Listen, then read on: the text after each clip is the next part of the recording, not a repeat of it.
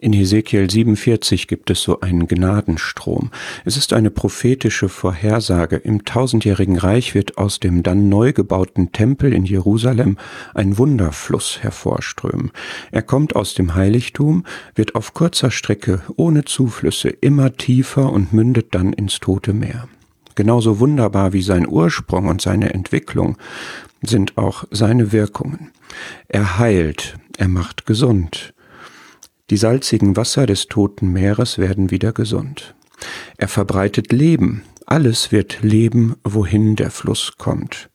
Er verbreitet Wachstum, Vermehrung, Vielfalt, sehr viele Bäume, sehr zahlreiche Früchte, sehr viele Fische nach ihrer Art, allerlei Bäume, Vitalität der Superlative.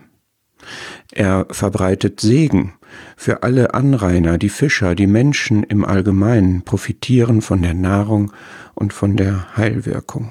Und seine Wirkungen sind dauerhaft, nachhaltig und zeugen von Gottes Fülle. Blattwerk verwelkt nicht, monatlich reife Früchte, das sind geradezu paradiesische Zustände. Es gibt nur eine Ausnahme.